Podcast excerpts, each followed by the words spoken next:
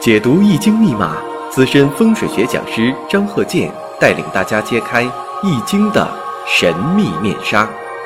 周易新天地，五行解奥秘。请听周易五行。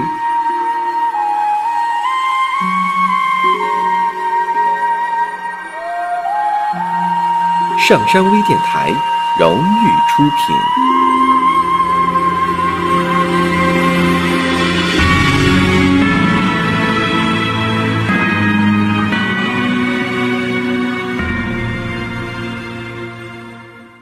大家好，我是张鹤剑。周易五行这一堂啊，我们讲一下外峦很多种情况对屋宅的影响。因为这个外峦呐，它不会因为你的主观或者是你的想法而改变，你也不能给它改变。不像说室内的布局，你像说室内的布局呀，你说我把这个地方墙改一下。在这个不改承重墙的这种大前提下啊，你说我这个地方我改一下可以，你说我把自家门改一下可以，但是你外峦，你说外边什么地方有一座山啊，外边地方是某处啊有一个新建的一个建筑物，这是你主观上不能控制的。以前我们讲过，你像说有天斩煞、飞刃煞、孤阳煞，那么呢外峦的环境啊。每一个方位，它影响的是某一个人。最近呢，有听友朋友啊给我来微信啊，说这天斩煞多宽算天斩煞，多少米宽？能不能给个数值？说多少米宽有算天斩煞？这是这样的啊，它不是用数值来描述的。不光是它有宽度啊，天斩煞还有远，你离它多远？这个距离离得越近。对你的影响就越大，所以啊，我们必须有一个科学的标准。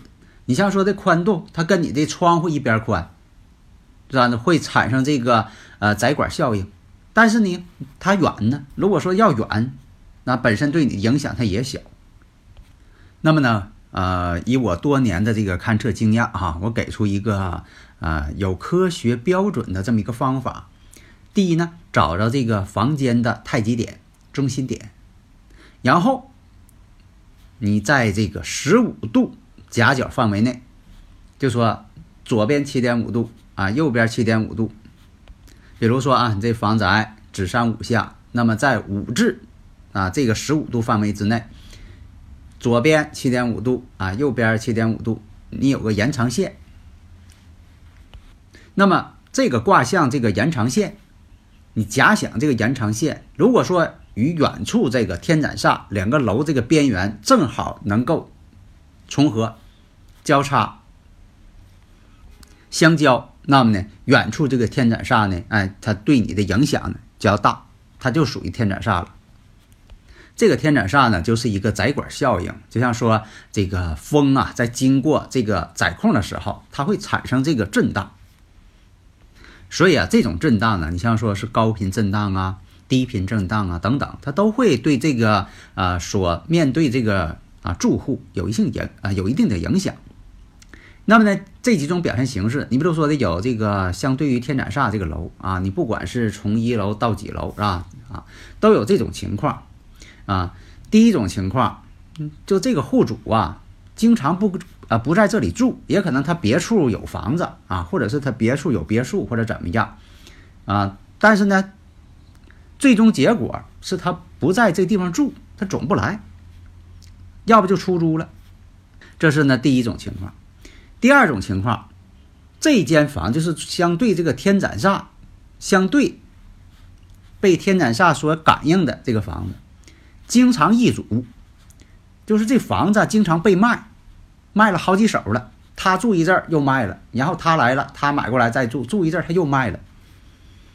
总是在频繁的换主人，你要问他理由，问这些换过的这些房主啊，你为什么总卖房子？他说不出来，他就说的啊，我想卖啊，有种种理由。有的说啊，我住着不舒服，这是一种；还有一种呢啊，我这个别地方有房子啊，还有是我这个着急用钱啊，就卖掉啊，经常有各种理由。第三种情况，就说上述两个情况都没有，他他又是搁这住了，没搬走，哎，他又没卖房子，一直搁这住呢。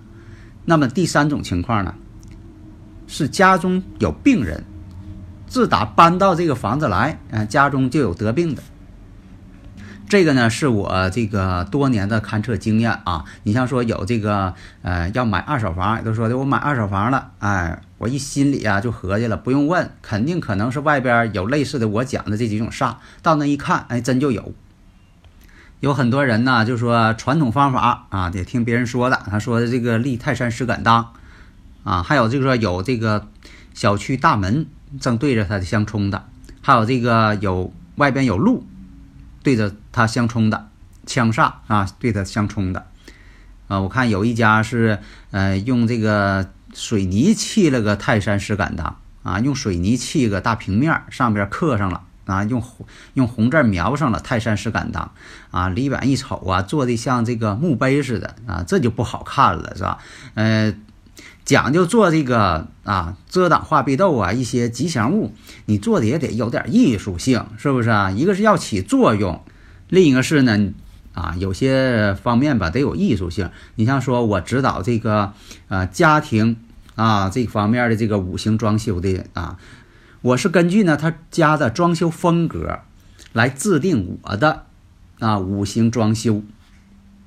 啊，你说人家装修的是欧式的，那我讲的这套五行的方法呢，也都是欧式的。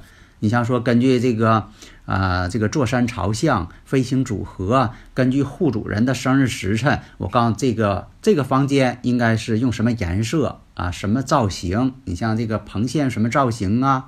啊，墙这个壁纸用什么造型、什么颜色呀？床摆在什么位置啊？啊，这个吊灯用什么样子的？是圆的、是方的、还长是长方形的？这个形状也有五行啊！啊，窗帘用什么样的？啊，什么花纹的？什么颜色的？我都一一给讲出来。然后呢，设计师再根据我讲的，再把这个效果图给你做出来，再艺术加工。所以啊，在这方面呢啊，五行这个装修指导啊，你必须对这些装修的这些流行样式。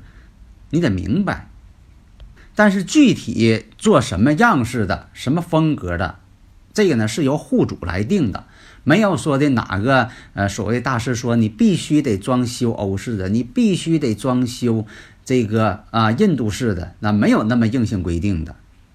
我以前不是讲吗？我说这个风水师啊，他是营养师，设计师呢是大厨师，所以啊，这个风水师呢提出来在五行上。啊，有什么要求？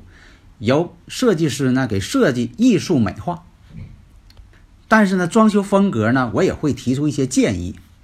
你比如说，这个人呢，他五行啊，生日五行啊，他忌讳水，他还非得要装成这这个地中海式的装修，那我就会建议他，我说这个能不能变通一下啊？因为什么呢？这个地中海式的装修啊，多数以蓝白为主。那么这个蓝色呢，它就属水，黑和蓝是属水的，因为古人认为呀，这大海是蓝色的，所以说这个蓝色、黑色是属水，水就是黑色啊，水定的是黑色啊，蓝色。所以啊，就说作为一个现代的风水师来讲，你必须了解这个装修风格，装修材料那得懂啊。现在就说的这个装修的时候，你到这个装修材料市场啊，是吧？你选这个建材。你得明白，现在是新型的材料都有什么，不能老整那些老一套啊，是吧？大家如果有理论问题，可以加微信幺三零幺九三七幺四三六。下面呢，我们看这个例子啊，住宅的例子。那么呢，有一个小区楼房，这个楼房啊，它的后面，什么叫后面呢？一般来讲呢，北面叫后面啊，传统的一个说法，那就是什么呢？它的西北角。北边的有一个西北角，有一个大型的电力设施。那你说这个电力设施怎么跟楼这么近呢？啊，其实啊，咱得是看一下前因后果。是先有的这电力设施，你早就有了。这房子是后盖的，那盖的太啊，离这个设备太近了。四根大柱子，啊，四根大钢柱子、大水泥柱子，上面架一个大电力设备。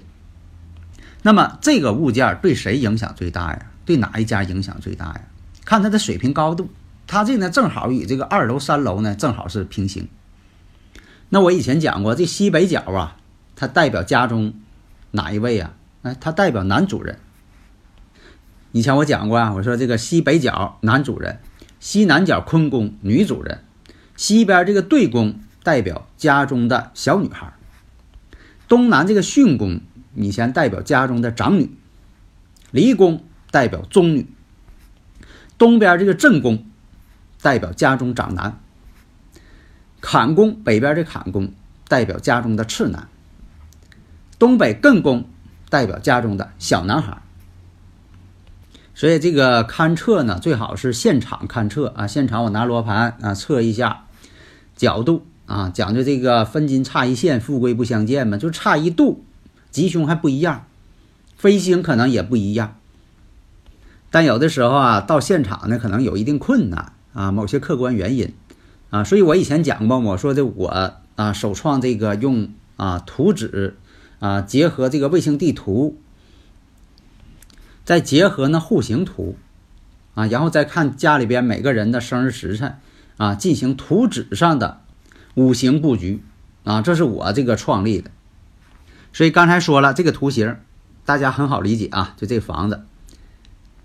那么这个房子呢，也得看一下坐向。现场勘测呢，这是一个子山五向。子山五向呢，那么我们看呢，西北角呢正好也是二黑五黄，那二黑并福星，五黄是大煞星、凶星。那再加上外边有一个属火的这么一个物体，这么一个孤阳煞，属火的啊，这属于孤阳煞，纯阴不生，纯阳不长啊。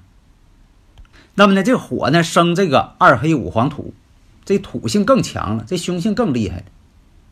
所以啊，当时就判断，哎，这个现场看，那当时判断这个家里边的这个中年男人呐，住进来就有病。那么最重的是谁呢？就二楼这个住户。那么最重是哪一年呢？二零一二年。这个二零一二年呢，一个是呢跟自己这个生日五行啊有感应，另一个你看他这个西北方位呢测量呢，那个孤阳煞这个大型啊设备哈，正好是在这个虚字啊罗盘的虚字这一方，所以你看这都是判断的一个依据。后来呢，这个证实。就是确实在这个二零一二年啊，有一个四十来岁啊男子，对这个人的影响呢确实很大，确实得了这个很严重的病症，所以啊要根据这个准确的方位、准确的这个坐向，然后再判断出来是哪一件大事。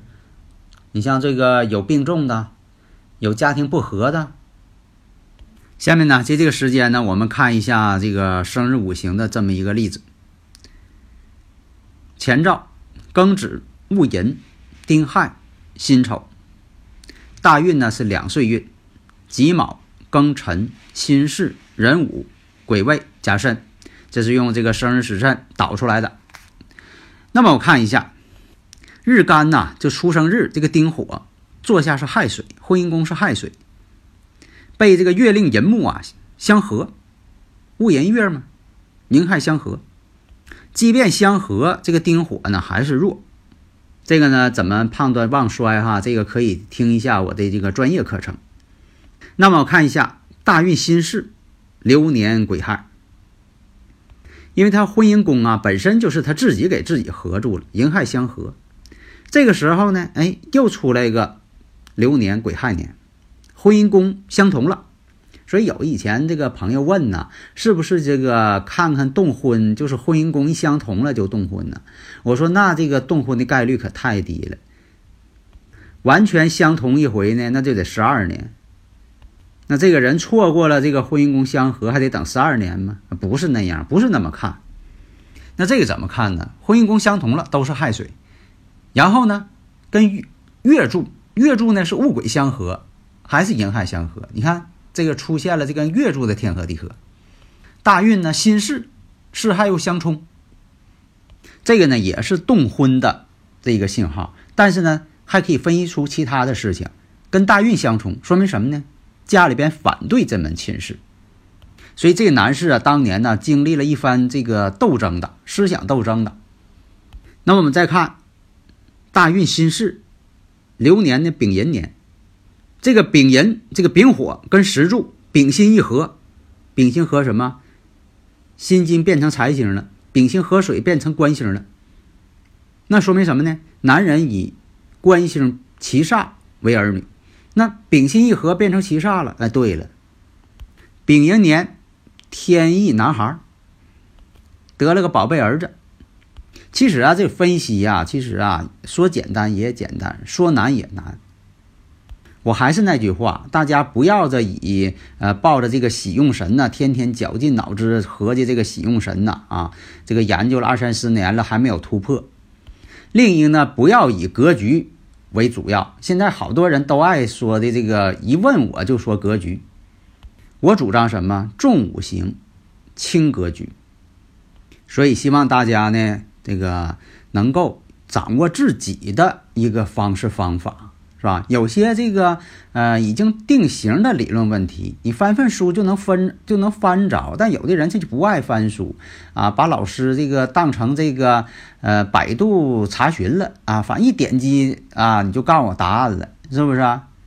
希望大家还是多动动脑筋，能翻书的尽量，那书上都有，它不像说的书上没有的特殊理论问题。这样的大家我们可以啊共同探讨嘛，共同提高嘛，是吧？好的，谢谢大家。登录微信搜索“上山之声”或 SS Radio，关注上山微电台，让我们一路同行。